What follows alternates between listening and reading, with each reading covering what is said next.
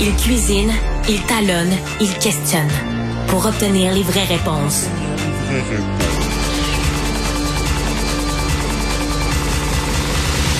Du Trisac.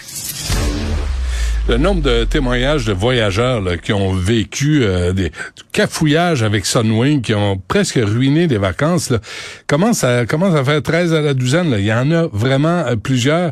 Et il y a avec nous Charlie-Anne Bonnet qui l'a vécu aussi. Madame Bonnet, bonjour. Bonjour, Monsieur Dutrisac. Merci d'être avec nous. On, a lu euh, votre histoire sur euh, Facebook et euh, si je comprends bien, ça remonte au 17 décembre dernier et vous êtes aussi, vous avez utilisé Sunwing Vacation pour vos vacances. Puis je pense que ça s'est mal tourné. Oui, exactement. donc, nous, notre vol de retour à Montréal était prévu vendredi, le 16 décembre, à 15h30. Puis, on savait déjà depuis deux jours qu'il y avait une tempête qui préparé à Montréal. Fait qu'on n'était pas étonnés de voir notre vol retardé de quelques heures. Mais le plus choquant pour nous, ça a vraiment été le manque flagrant de communication de Sunwing. On a été laissé dans le lobby de l'hôtel euh, pendant 12 heures avec notre bébé, sans eau, sans nourriture. Euh, comme on était dans le temps des fêtes, euh, l'hôtel était complet, donc il n'était pas possible pour eux de nous garder dans notre chambre. Fait que pendant 12 heures, on a été laissé vraiment sans communication de Sunwing. C'est vers 20 heures le vendredi qu'on a appris par d'autres voyageurs qu'on serait relocalisé dans un autre hôtel vers 22 euh, heures le soir. On est arrivé avec euh, à le nouvel hôtel. Je précise que j'étais avec euh, moi, mon conjoint puis mon bébé de deux ans. Mm-hmm. puis c'est ça. Ensuite, le samedi matin, on nous confirme que le vol a bien lieu finalement samedi. On s'enregistre à l'aéroport à midi. Puis c'est à 17h30 après avoir passé toute la journée à l'aéroport de Cancun qu'on nous annonce que le vol est annulé, mais faute de personnel, euh, il y avait dépassé leurs heures de vol.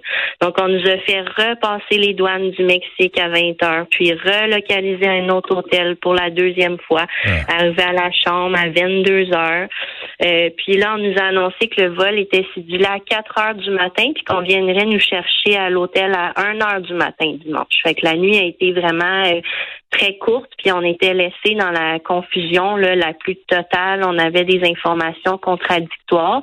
Nous, on s'était fait un groupe Facebook entre voyageurs pour essayer de colliger toute l'information parce que c'était vraiment euh, difficile d'avoir l'information. On pouvait seulement clavarder euh, avec Sunwing en anglais. Donc, euh, c'était super ah difficile. On n'avait aucune nouvelle. Puis, l'autobus de 1 heure du matin n'est jamais passé. Finalement, ils sont venus nous chercher à 6 heures du matin, mais sans avertissement. C'est encore une fois grâce au groupe Facebook qu'on a appris que l'autobus était là. Il y a des voyageurs qui ont été laissés derrière. Puis rendu euh, à l'aéroport, là, on est euh, dimanche matin, euh, 200 voyageurs dans le terminal, aucun représentant Sunwing. Puis on se fait dire euh, qu'il n'y a pas de vol pour nous aujourd'hui. Hmm. Fait qu'à ce point-là, après près de 48 heures, là, notre famille nous a payé un vol de retour avec Air Canada pour pouvoir revenir à Montréal mon bébé, mon conjoint et moi.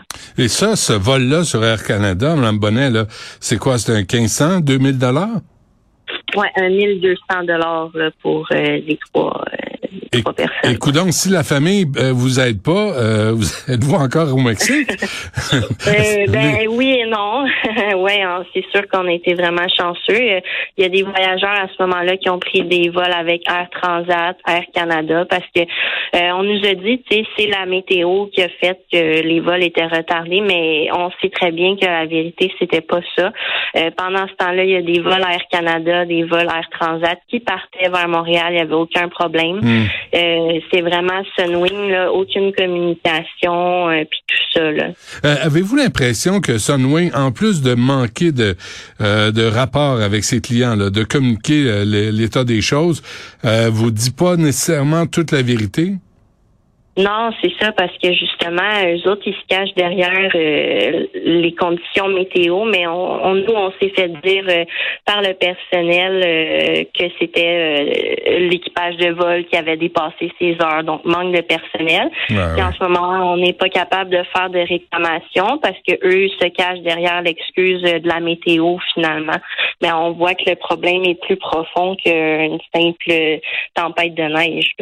Donc, d'après vous, Sunwing manque de personnel, veut pas le dire pour pas que les gens euh, achètent des billets sur une autre compagnie aérienne parce qu'ils se disent moi, non plus je veux pas être pogné au Mexique euh, pendant deux trois jours après mes vacances. Qu'est-ce que qu'est-ce que vous allez faire face à ça?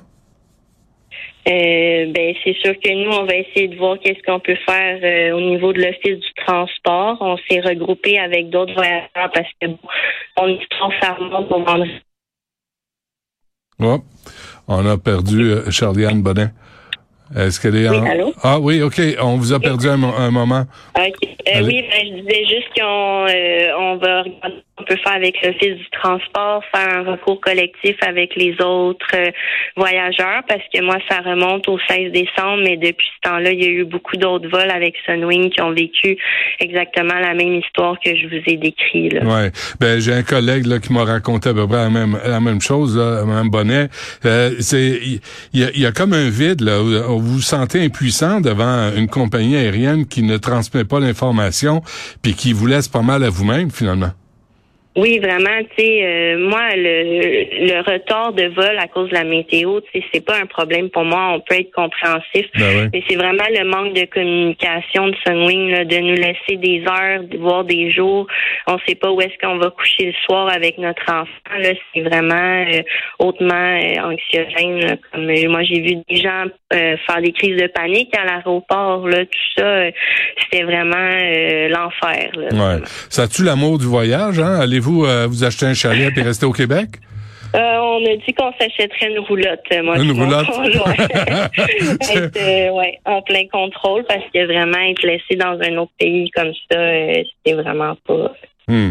Ben, parfait. Merci de nous parler, Charliane Bonnet, parce que je pense que vous n'êtes pas la seule dans cette situation-là. Puis peut-être que le ministre des Transports, M. Algabra, va allumer, va se réveiller. Je sais qu'il a fait un appel au, à la direction de Sunwing, mais je pense que Sunwing a raccroché, lui a raccroché au nez parce qu'on n'a pas vu de changement jusqu'à maintenant.